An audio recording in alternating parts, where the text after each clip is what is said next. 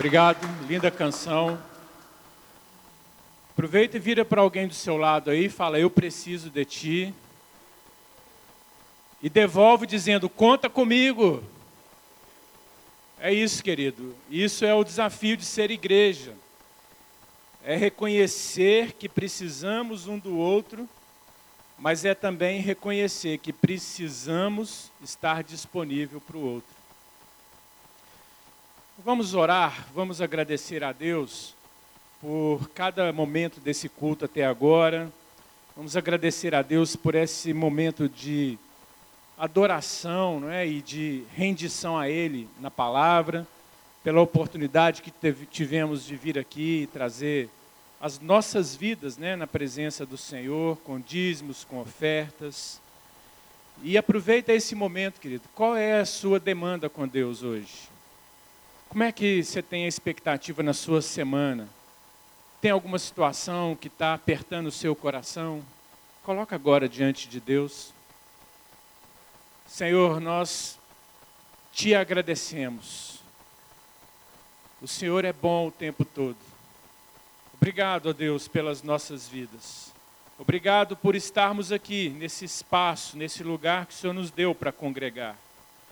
Obrigado, Deus, pelas pessoas que o Senhor tem trazido aqui, Deus, para fazer parte das nossas vidas.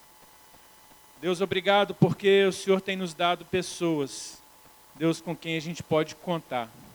Família de Deus. Deus, e que o nosso coração seja moldado nisso, em servir ao Senhor, servir uns aos outros.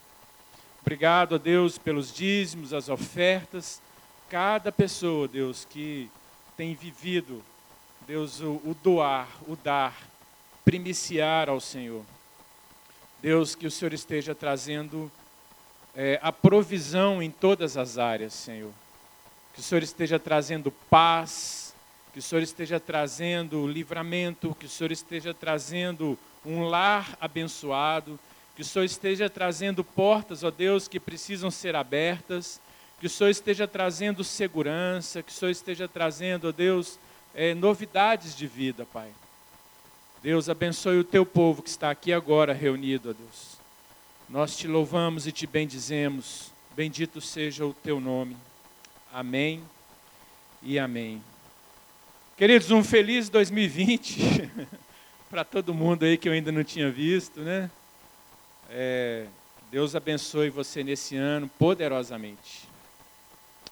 Hoje de manhã, como foi falado aqui, a gente pôde compartilhar um bate-papo aqui no nosso CFM.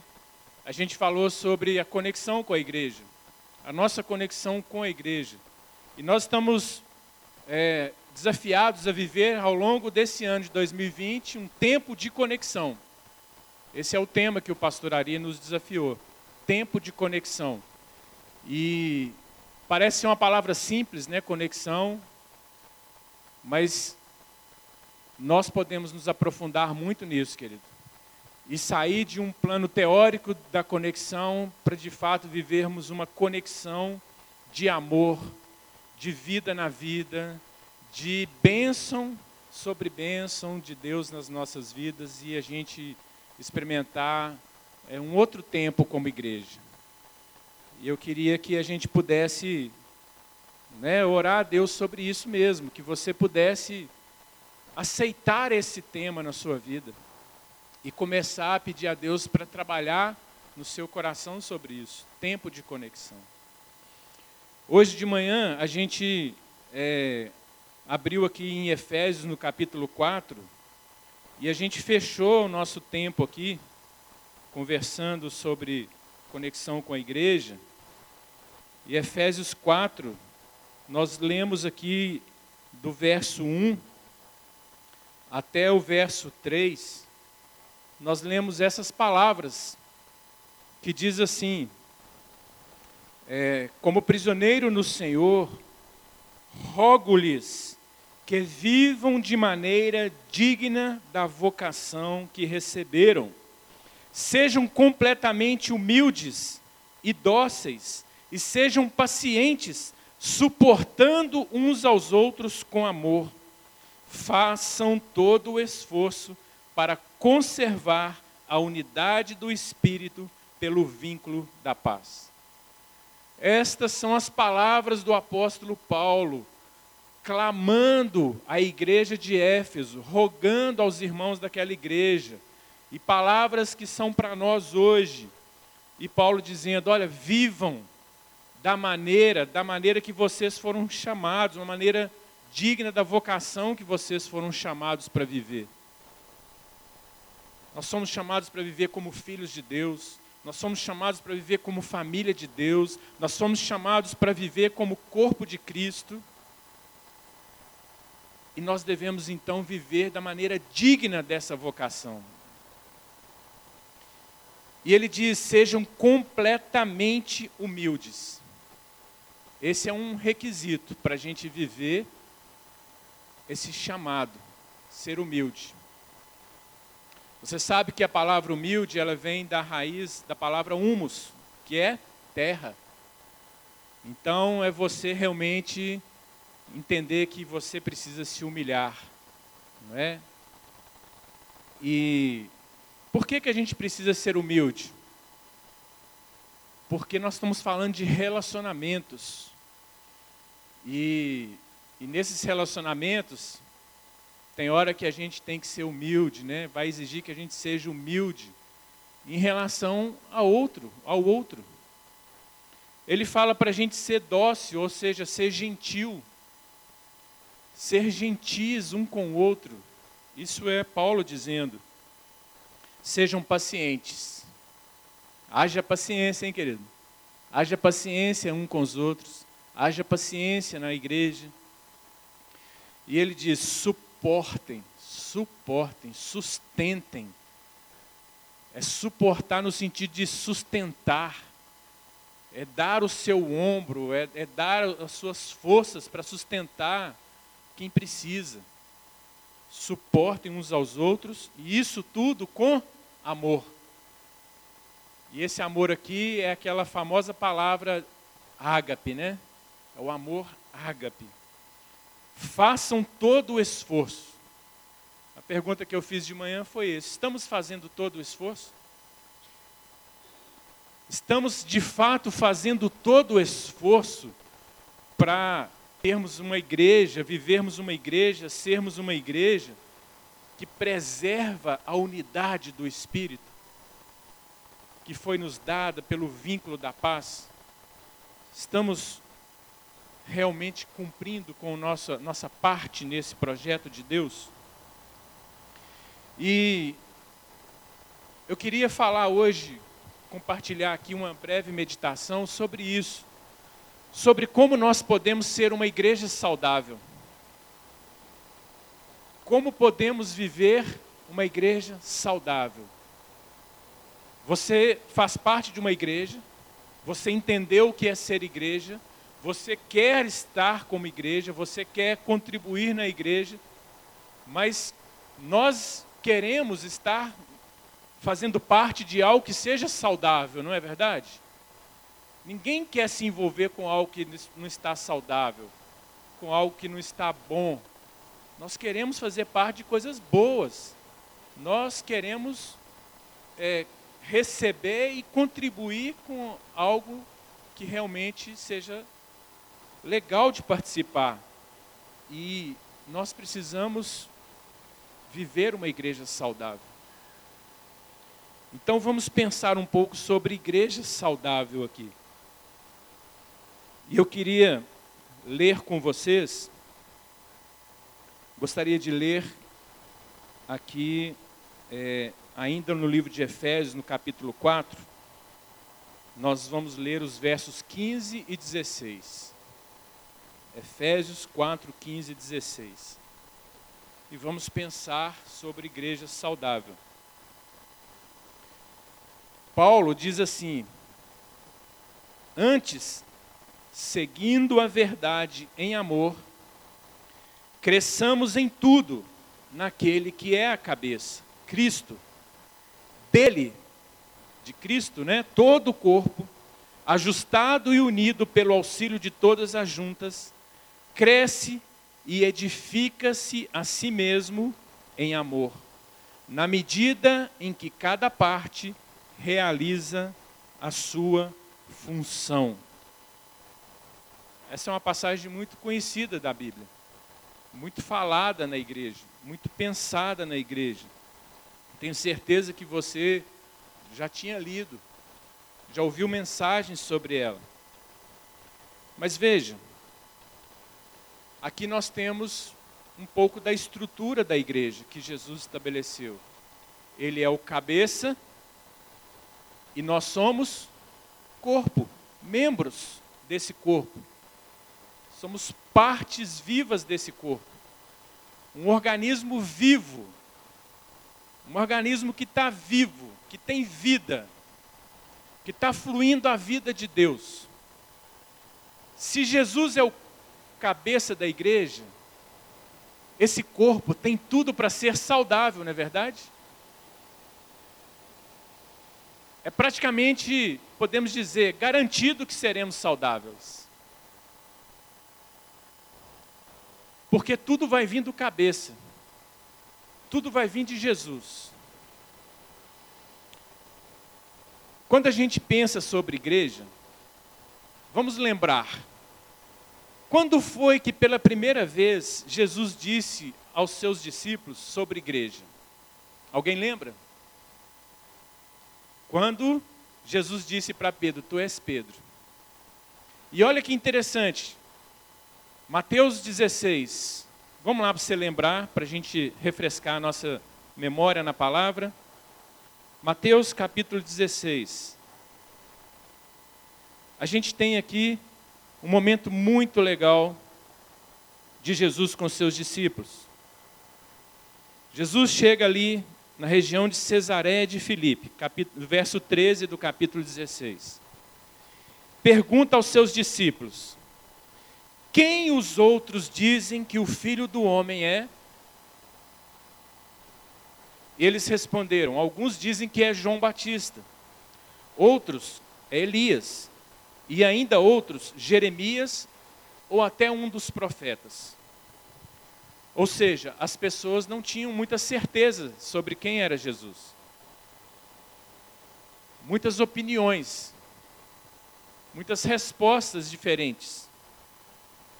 E Jesus então agora dirige para os seus discípulos e quer saber a opinião deles. O que os outros disseram, agora o que vocês e vocês? Quem vocês dizem que eu sou?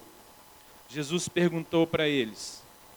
Então, nessa hora, Simão, ele traz uma palavra, uma resposta, que é uma resposta poderosa, que ele diz assim: Tu és o Cristo, o Filho do Deus vivo. Gente, ele reconheceu que Jesus era o Messias. Era o Messias que foi profetizado por Isaías, que foi prometido desde Gênesis. O Messias que Israel aguardava com toda a sua esperança, que trouxesse a restauração de Israel, a redenção de Israel, que quebrasse o jugo de todo o império sobre Israel, que livrasse Israel, que promovesse Israel. E Pedro então, ele diz: Tu és o Cristo, Tu és o Filho do Deus vivo. Jesus vira para Pedro, no verso 17, e diz: Feliz é você, Simão, filho de Jonas, porque isto não lhe foi revelado por carne ou sangue, mas por meu Pai que está nos céus. E eu lhe digo que você é Pedro e sobre esta pedra edificarei a minha igreja. Essa é a primeira vez que Jesus traz a ideia da edificação da igreja. Sobre esta pedra edificarei a minha igreja.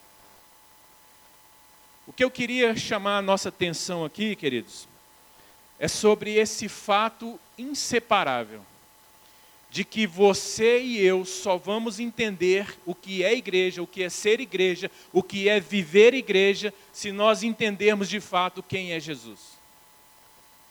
Não tem como entender, receber revelação do que é viver igreja, ser igreja, estar como igreja, andar como igreja, se eu tenho pensamentos incompletos a respeito de Jesus. Se eu não consigo é, não tenho convicções a respeito de Jesus. Pedro teve uma convicção no seu coração sobre quem era Jesus. E essa convicção veio dos céus, veio revelada. Igreja é revelação. Igreja tem a sua forma de associação, de uma sociedade civil organizada, associação religiosa, mas isso é o aspecto que a sociedade quer ver na igreja. Mas quando nós conhecemos Jesus, nós sabemos que a igreja é muito, mas muito, muito mais do que isso, não é verdade? A igreja é Jesus se movendo na terra por todos nós, com todos nós. Quanto mais você compreender, quanto mais você assimilar Cristo em você, a vida de Cristo em você, mais nós iremos entender o que é viver igreja, o que é ser igreja. Concorda comigo? Amém? Então isso é uma verdade para nós. E aí, se a gente voltar lá em, em Efésios no capítulo 4, Queridos, o tempo todo que você estudar a igreja, você não tem como pensar a igreja se realmente não tiver a visão de Cristo. Por isso que Paulo ele coloca claramente que Cristo é o cabeça. Cristo é o cabeça. Se Cristo não é o cabeça, nada vai funcionar como igreja, nada vai funcionar na sua vida mesmo que você ache que possa viver uma vida com Deus sem ter Cristo como seu cabeça. Então, Cristo é o cabeça. E, e aqui diz que dele, né, de Cristo, todo o corpo ajustado. Ajustado é uma palavra que significa ligamento. É a palavra que significa exatamente a conexão. Né, o nosso corpo ele tem vários ligamentos e são os ligamentos que fazem a conexão com cada parte do corpo e que faz com que a gente funcione, mova-se, tenha habilidades, mobilidades. Então o corpo, ele é ajustado com seus ligamentos ativados e ele está unido. Aí sim nós temos o que? Uma igreja que cresce e edifica-se a si mesmo. Uma igreja saudável, querido, é natural, completamente natural, que ela cresça e que ela seja edificada por si mesma. Por quê? Porque ela tem Cristo fluindo, ela tem tudo que vem dos céus fluindo nela, fluindo em você, fluindo em nós. Então a essência de sermos saudáveis é estarmos organizados, centrados vivendo Cristo. Mas existem, existe aqui no que Paulo fala alguma coisa prática para nós vivermos que vai realmente nos fazer uma igreja saudável. Ou seja, canalizar o que Deus está fazendo, canalizar todo o poder, a unção, a presença do Espírito Santo e nós contribuirmos com isso. E qual é o ponto que eu queria destacar aqui? Exatamente no verso 15. Paulo diz: aqui diz, seguindo a verdade em amor. Eu estava estudando essa passagem e eu consultei várias Bíblias em diferentes versões e eu consultei é, a língua grega ali, o original, e eu pude pesquisar e eu verifiquei que é, a ideia mais próxima do original não é exatamente seguindo a verdade, mas é falando a verdade. Há muitas traduções que, que colocam dessa forma, inclusive. Você pode ver na sua tradução e de repente você tem ela dizendo: antes falando a verdade em amor. E essa é, dentro da palavra grega original, é a que mais se aproxima do sentido. Falando a verdade em amor. Falar a verdade. Falar a verdade é um requisito essencial para uma igreja saudável, para relacionamentos saudáveis, para que tudo que Deus tem para nós vivermos possa fluir falar a verdade. O que é falar a verdade? É ser sincero, é ser verdadeiro. O sentido de ser sincero, você sabe, já ouviu dizer, eu quero trazer novamente, mas o ser sincero é uma sincero é uma palavra que vem da época antiga lá dos teatros que as pessoas usavam máscaras de cera para tampar o seu rosto e representar um personagem, não é? E por trás daquela máscara só tinha a voz, que talvez você reconhecesse. Mas a pessoa real estava escondida na máscara de cera. Então, sincero é alguém sem cera, sem a máscara de cera. Falar a verdade para a gente viver uma igreja saudável, eu, eu, você, nós, nos nossos relacionamentos, nos dispormos a sermos sem máscaras uns com os outros. Então, queridos, quando Paulo diz aqui, seguindo a verdade em amor, ou falando a verdade em amor, vamos ficar com falando a verdade, e vamos pensar nisso, querido. Nós temos, com a graça de Deus, 2020 aí presente. E você e eu somos chamados a fazer desse ano um ano de tirarmos as nossas máscaras.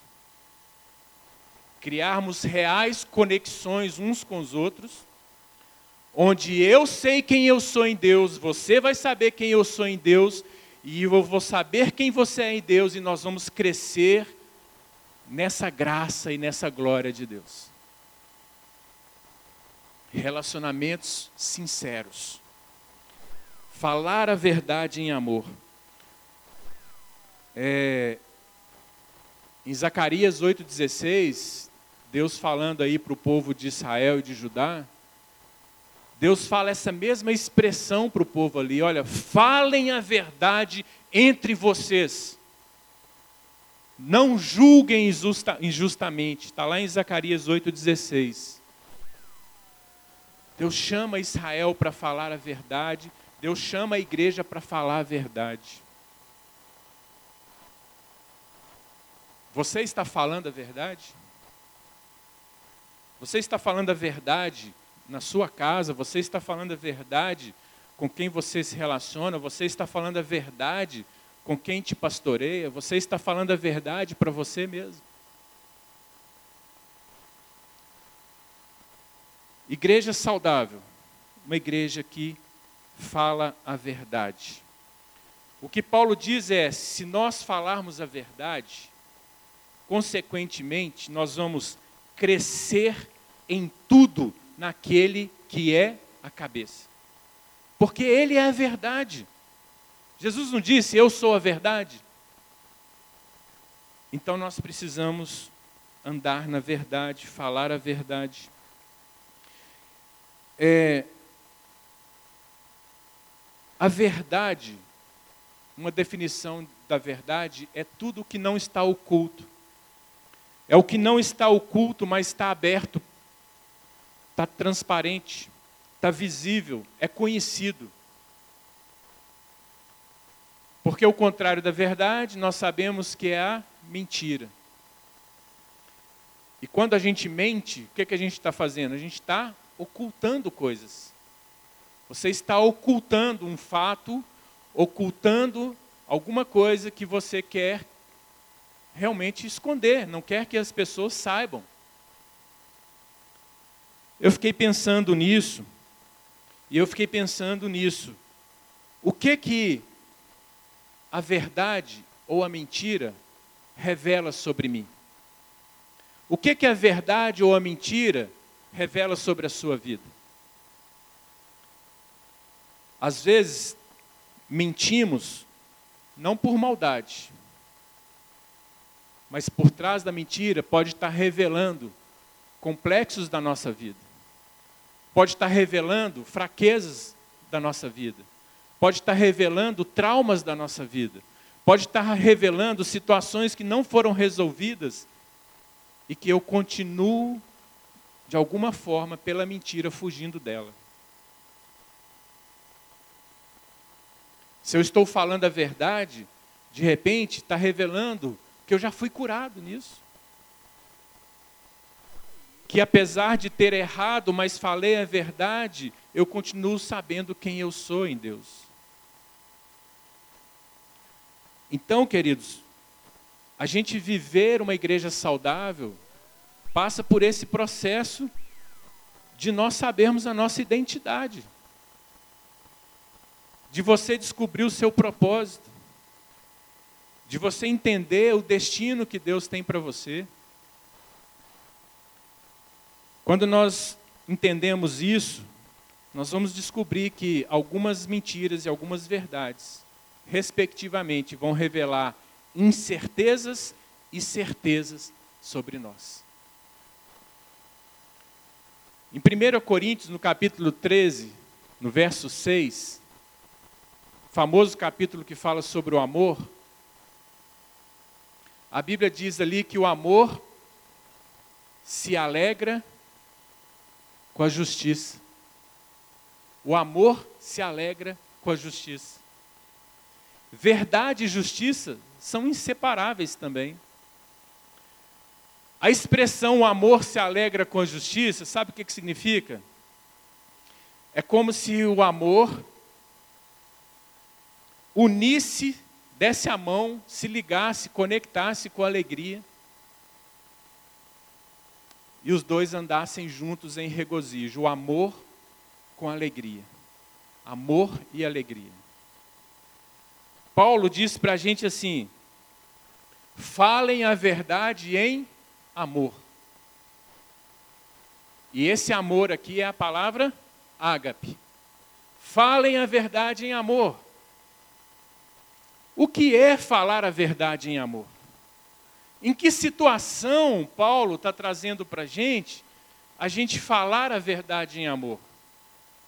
Sabe qual é a ideia que está tá no contexto aqui, que está nessa parte da gente viver a igreja saudável, de a igreja que se edifica a si mesmo, que cresce? São as situações de confrontos. Estar relacionando significa também, queridos, momentos de confrontos. Isso vai acontecer no seu relacionamento dentro da igreja, participando da igreja, sendo igreja. É necessário, e esse momento de confronto é o momento que a verdade tem que surgir. Mas esse momento de confronto, o que Paulo está dizendo é: ele não pode ser feito de qualquer jeito. Ele não pode ser feito de, em qualquer momento, ele não pode ser feito de qualquer intenção. Ele tem que ser conduzido pelo amor. Então, dois requisitos até agora, básicos aqui, que praticamente é a mensagem dessa noite, que é para nós vivermos uma igreja saudável, é nós termos cada vez mais sermos impregnados cada vez mais de quem Cristo é. O quanto de Cristo nós estamos assimilando em nós. E nós estarmos dispostos nos nossos relacionamentos, onde nós vamos, como Paulo falou aqui, suportar uns aos outros, ser humildes uns com os outros, onde nós vamos ser gentis uns com os outros, nós falarmos a verdade uns com os outros. Principalmente nessa hora, quando nós somos chamados para um confronto um confronto de amor, onde a gente tem a oportunidade de restaurar. A ideia de tratar, falar a verdade em amor é exatamente isso. É nós sermos zelosos com o outro, na intenção de restaurar. Não é na intenção de acabar de pisar, de detonar, né? Jesus não é aquele que não pisa a cana que está quebrada, nem apaga o pavio que ainda fumega. Pelo contrário. Então, esse, esse é o ponto aqui para a gente viver uma igreja saudável. Que palavras que eu vou usar quando eu precisar entrar em confronto com alguém? Porque nós somos responsáveis uns pelos outros. E quando eu precisar te confrontar, que palavras que eu vou usar?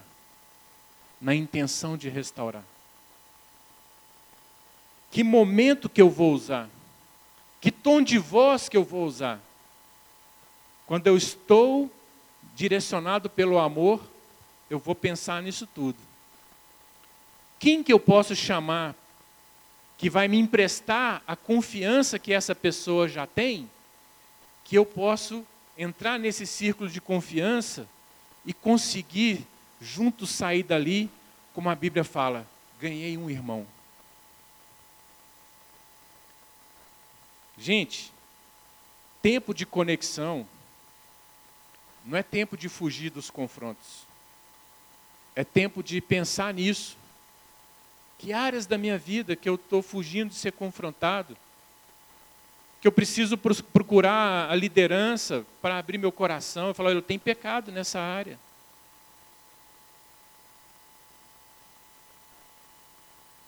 Então, uma igreja saudável precisa pensar nisso. Provérbios 27, versículo 6, olha que interessante esse provérbio. Provérbios 27, versículo 6. Deixa eu abrir aqui na minha Bíblia. 27, versículo 6. Diz assim: Quem fere por amor, mostra lealdade, mas o inimigo multiplica beijos. Essa versão diz: as feridas feitas por um amigo sincero são melhores que os beijos de um amigo, ah, de um inimigo. Eu tenho uma outra versão aqui que diz assim: as feridas do amigo são recebidas como bem intencionadas, mas os beijos do inimigo não são sinceros. Sabe o que é isso?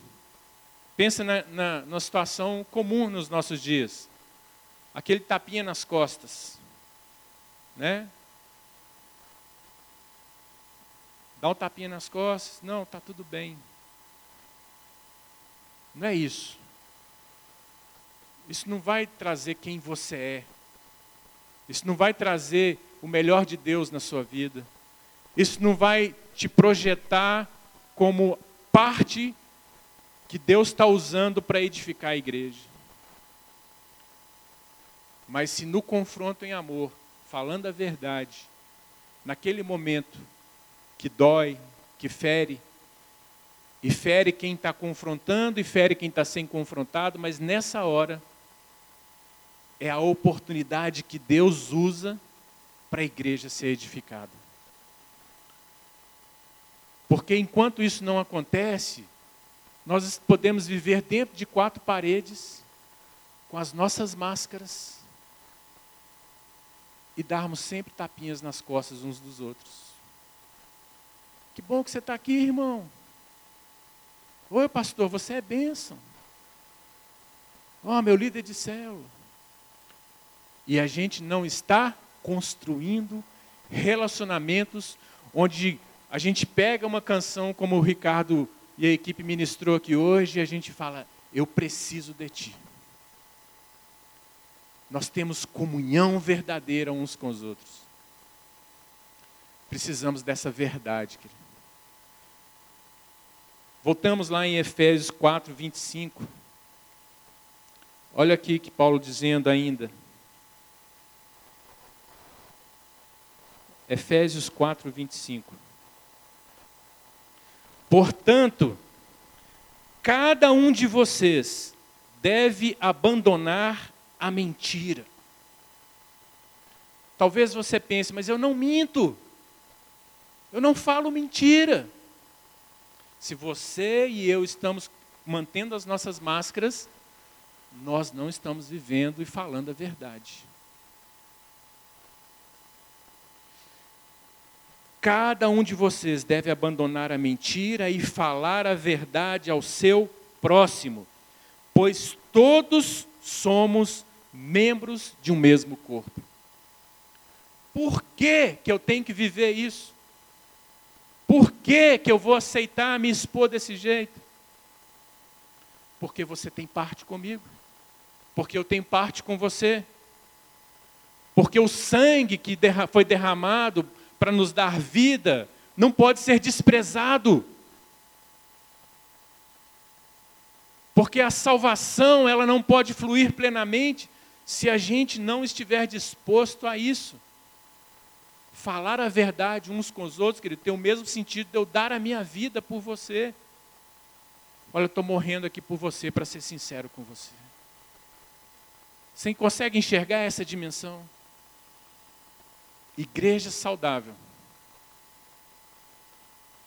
Ela precisa sair dessas máscaras.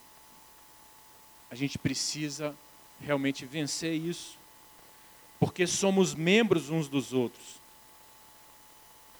Somos membros, somos partes uns dos outros.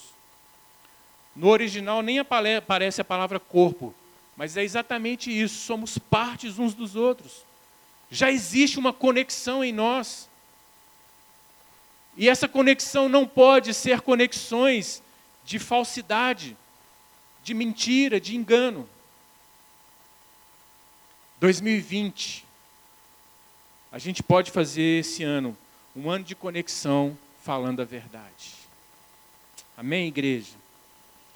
Eu acho muito interessante, eu nunca tinha associado isso aqui na minha leitura da palavra. E aí eu vejo Paulo dizendo assim, no verso 26: Quando vocês ficarem irados, não pequem, apaziguem a sua ira antes que o sol se ponha. É um bom conselho. Mas eu estava meditando e aí eu pude perceber e entender a ligação do versículo 26 com a ligação do versículo 25. Porque todos estão falando de uma situação de confronto. E quando eu sou confrontado, a minha máscara é descoberta e eu me vejo sem ela, e aquilo fere, mas é uma ferida que é para restauração, mas naquele momento eu sinto ira.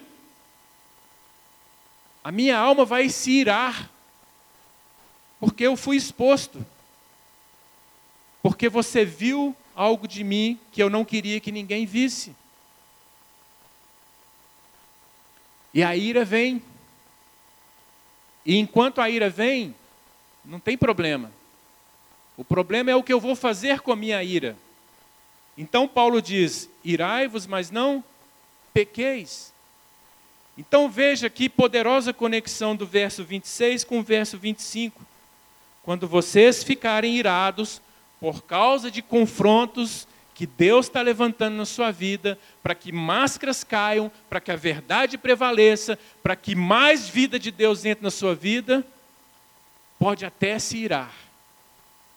Mas o melhor é, dá um tempo, apazigua o seu coração. Deixa as coisas se acalmarem. Deixa as suas emoções, né, baixarem um pouquinho, que depois você vai ver quão coisas, quão grandes coisas maravilhosas Deus está fazendo. Porque você vai se levantar com uma identidade que ela está sendo forjada à semelhança do varão perfeito que é Jesus. Queridos, a Bíblia diz aqui no verso 27: não deem lugar ao diabo. O que é dar lugar ao diabo que Paulo está dizendo aqui nesse contexto? É exatamente quando eu pego a minha ira e eu tento rejeitar aquele confronto, aquele tratamento de Deus, aquela situação que Deus está querendo curar a minha vida e acrescentar a verdadeira identidade que Ele tem para mim, mas eu me rebelo contra isso, eu me, me torno soberbo em cima disso, e eu começo o quê? a não falar a verdade em cima disso. Eu vou rejeitar, eu vou inventar desculpas, eu vou fugir do confronto, eu vou cada vez mais me isolar. A Bíblia diz lá em Provérbios: aquele que se isola busca a sua. Como é que é? Busca sua, seus próprios interesses e se rebela contra a verdadeira sabedoria. E o diabo está nisso. O diabo, ele está vendo confrontos que Deus tem para você, para mim, para nós como igreja.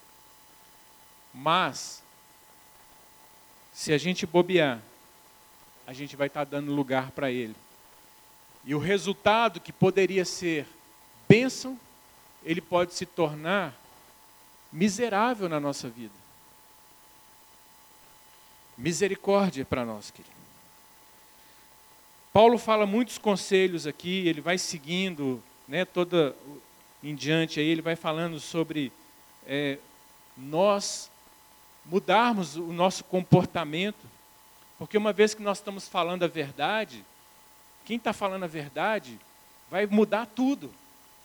Aquele que furtava não vai furtar mais, aquele que é, mentia vai parar de mentir, aquele que é, antes falava palavras que não edificam, vai passar para fazer e falar palavras que edificam, e assim vai. E o impacto, ele não vai ser só nós como igreja, ele vai ser no seu lar, no seu trabalho, na sociedade, o mundo vai ser impactado quando a igreja realmente entender a identidade que ela tem. Amém, queridos? uma igreja saudável, ela vai ser edificada, ser saudável, na proporção, na medida da entrega, da revelação de quem Jesus é. E nós seremos saudáveis e conectados na medida em que falamos a verdade em amor. Quando você for procurado, ou quando você tiver alguém, alguma coisa para falar a respeito, né, que vai confrontar alguém, pense, pense em como você pode fazer isso, para não ser o julgador de ninguém, para não ser o juiz na vida de ninguém, mas para você ser aquele irmão humilde, gentil, amoroso, que vai chegar e falar: irmão, vamos vencer isso junto? Nós precisamos aprender a confrontar. O, às vezes, às vezes as pessoas querem ajudar no confronto.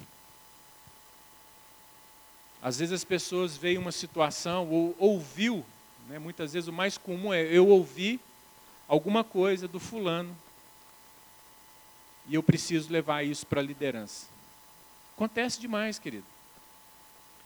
E a pessoa que faz isso, muitas vezes ela está impregnada da melhor intenção. De chegar, por exemplo, para uma liderança e falar assim: Pastor, eu ouvi do fulano que aconteceu isso no ministério tal, e o fulano falou isso. Acontece. E aí, eu lembrei esses dias, pensando nessa palavra, eu lembrei de uma história que talvez você já conheça também. Diz que é atribuída a Sócrates, aquele falou, famoso filósofo né, da antiguidade, sobre a regrinha das três peneiras. Você já ouviu falar das regrinhas das três peneiras? A história é mais ou menos essa, né? Diz que chegou para Sócrates alguém, falou: Sócrates, eu preciso te falar a respeito de um amigo seu, de uma coisa que aconteceu, um fato, uma situação que ele está vivendo. Sócrates pergunta para a pessoa dizendo o seguinte: Me diz uma coisa, o que você tem para me contar a respeito dessa pessoa é verdadeiro? Tem verdade nisso? Você apurou verdades nisso? No caso lá da história, diz que o amigo falou assim: Não, eu não tenho certeza se é verdade. Bom, então você já furou a primeira peneira. Vamos para a segunda peneira. O que você tem para me falar é algo que vai edificar? é algo que tem bondade nisso, é algo que vai realmente fazer bem para todos nós?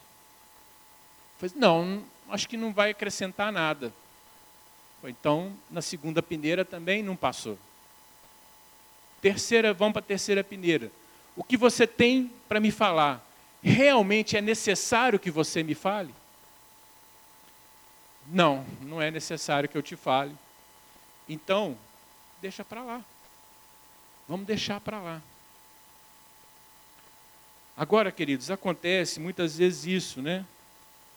Eu sou o irmão que viu o outro irmão numa situação e que eu fiquei preocupado. O que eu devo fazer? Levar para outro irmão falar disso ou eu diretamente procurar aquela pessoa? procurar a pessoa. Falei, irmão, eu estava passando na pracinha esses dias e por acaso eu te vi lá no meio de outras pessoas. E naquele momento eu vi que você estava fumando. Eu achei aquilo estranho, irmão. É isso mesmo que eu vi? Olha, você me viu fumando sim. Eu fumo há muito tempo. E é um vício que eu tenho, ainda não consegui me libertar. Olha, irmão, puxa, não sabia que você tinha essa dificuldade.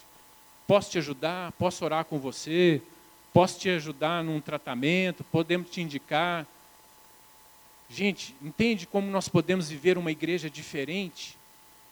Se nós deixarmos de lado os nossos pré-julgamentos e olharmos uns para os outros com a mesma atitude de Cristo olhou por nós, e a gente querer conectar um com o outro, de fato e de verdade, mesmo sabendo que você e eu vamos falhar uns com os outros, mas que nesse processo Deus está construindo a nossa identidade. Que você pense nisso e, como Paulo falou, façam todo o esforço. Todo o esforço. É um esforço sem limite. É com tudo que está à sua disposição junta forças com mais alguém, mas vamos fazer todo o esforço para preservarmos a nossa unidade no espírito pelo vínculo da paz que Deus nos deu. Vamos orar? Vamos orar. Pai, Deus, opera em nós. Opera em nós, ó Deus, o teu querer e o teu realizar como igreja do Senhor, toma-nos aqui, Deus, e opera em nós. Deus, esse entendimento dessa profunda conexão que o Senhor quer nos dar uns com os outros. Uma igreja onde nós, de fato, Deus, falamos a verdade em amor, uns com os outros, em cada situação, Deus, necessária. Deus, revela Jesus cada vez mais em nós nessa igreja. Deus, que possamos realmente, Deus, estar ativados na igreja do Senhor, unidos no Senhor, ó Deus. Abençoe, Pai, derrama essa unção sobre cada um de nós. Deus, desde o pastor Ari, que o Senhor tem levantado para zelar por nós nessa igreja, Deus, ao membro mais novo, Senhor Deus, que está chegando, Deus, que possamos crescer, crescer na medida da estatura de Cristo, crescer, Deus, como uma igreja saudável, Pai. Deus, que 2020 para nós seja um ano extraordinário, Deus, nesse sentido. Deus, de relacionamentos verdadeiros, de comunhão verdadeira. Deus, de podermos precisar um do outro, Deus, nesse sentido mesmo, Pai. De nós prestarmos contas uns para os outros e crescermos no Senhor, Deus. Pai, toda mentira no nosso meio caia por terra. Deus, perdoa o pecado que cometemos na nossa ira. Perdoa, Deus, a nossa é, intenção, Deus, que muitas vezes se perdeu, Deus, e acabou prejudicando relacionamentos. Ajuda-nos, ó Deus, a sermos edificadores da Sua igreja. Em nome de Jesus. Amém. Pastor, podemos encerrar? Queridos, a Cacá está fazendo aniversário hoje. Ela está convidando para tomar ali um chá. Tudo pago ali, né, mano? Biscoitinho. Aí você pode dar um abraço nela. Amém? Que o Senhor te abençoe e te guarde. Que o Senhor faça resplandecer o seu rosto sobre ti e tenha misericórdia de ti. Que o Senhor sobre ti levante o seu rosto e te dê shalom, paz, em nome de Jesus. Amém. Aproveita e dá pelo menos uns dois abraços aí, queridos. Compartilhe abraços.